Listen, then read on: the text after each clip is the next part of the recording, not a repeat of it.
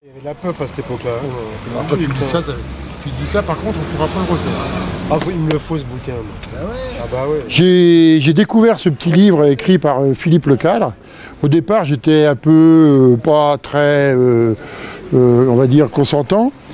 Mais en fait, comme c'est une époque que j'ai vécue, moi, avec Patrick Valençon, les stages Valençon en 1978, où nous, on est arrivés donc, pour créer les stages Valençon avec Patrick. Et c'était à cette époque-là, donc, on avait rencontré donc, Philippe Lecadre et Alain Revel, qui euh, faisaient du monoski au Grand Monté et qui avait un look euh, à l'époque qui était un look un peu, euh, on va dire un peu hippie, un peu voilà. C'était pas tout à fait dans le genre des voliteurs de ski d'Argentière. Et nous, on avait aussi un petit peu ce- cette façon de, de- skier. On était habillés en rose, euh, on avait une clientèle assez particulière de bons skieurs.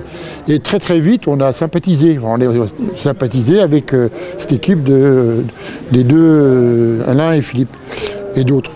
Et, et en fait, quand j'ai commencé à lire ce livre, au début, encore une fois, j'étais pas, voilà, je dis, c'est pas, peut-être, c'est anecdotique. Et puis, je me suis vraiment accroché, à ce livre parce que c'est vachement intéressant ce qu'il raconte. Et ça, relate une époque malheureusement révolue. Pas parce qu'on est nostalgique, mais parce qu'il n'y a plus les conditions de neige et les conditions de vie même, d'insouciance qu'il y avait à l'époque. Où on skiait un peu euh, comme on voulait, là où on voulait, euh, sans demander l'autorisation, euh, sans, prendre de renseignements particuliers, au contraire. hein. On allait un petit peu là où on n'avait pas le droit d'aller, ce qui était euh, bien plus rigolo. Et, donc voilà, moi je, je- conseille vraiment à ceux qui ont vécu cette époque-là de le, de lire. Bon, ça se lit très facilement, évidemment.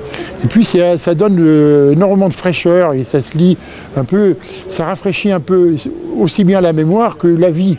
Parce que euh, cette- cette période de liberté totale, on l'a un peu perdue, je crois.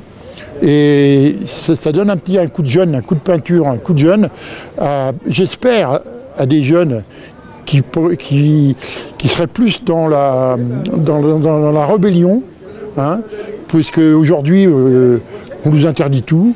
Euh, moi, à la limite, ça ne me dérange plus, mais les jeunes, c'est un peu embêtant.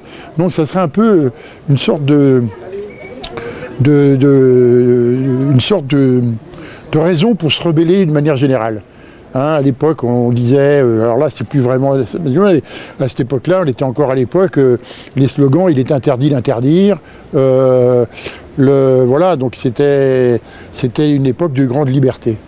Et c'est vrai que ce qu'il raconte, alors il y a aussi pas seulement les, les- les grands montées, où on a vécu ça entre les années 78 donc et 85, ces grandes années de liberté bon, qui, sont, qui ont été un peu perdues euh, à cause du manque de neige principalement, et puis aussi parce qu'on nous a trop mis de règles. Trop mis de règles, les règles, les règles, les règles. Ça a été une catastrophe, toutes ces règles. Et, donc là, bah, justement, c'est un peu une incitation à, plus écouter les adultes et, et à dire aux jeunes, allez, euh, partez vous amuser là où vous voulez, sans demander ni de conseils ni en donner.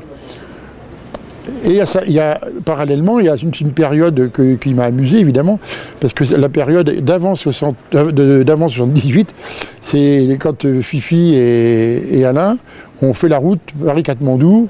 Ça, je ne savais pas s'ils l'avaient fait. Donc, euh, moi, je l'ai faite en 1976 en voiture.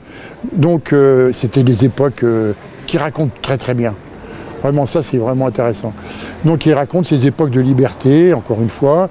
Euh, on partait à Katmandou euh, sans, contrainte. Et ça se passait magnifiquement bien. Sous l'Afghanistan, qui était un pays formidable, il le raconte très bien. Euh, moi, je l'ai traversé en voiture, ils l'ont traversé par des moyens euh, de transport en commun locaux, ce qui est, formidable. Et si je- j'en parle comme ça, c'est parce que ça donne vraiment, encore une fois, une envie de liberté qu'on a perdue et qu'on aimerait bien retrouver sous d'autres formes, ou au moins inciter les jeunes, pas être nostalgique d'une période qui est, qui est passée, euh, mais inciter aux jeunes un petit peu à se révolter contre les règles qu'on a maintenant.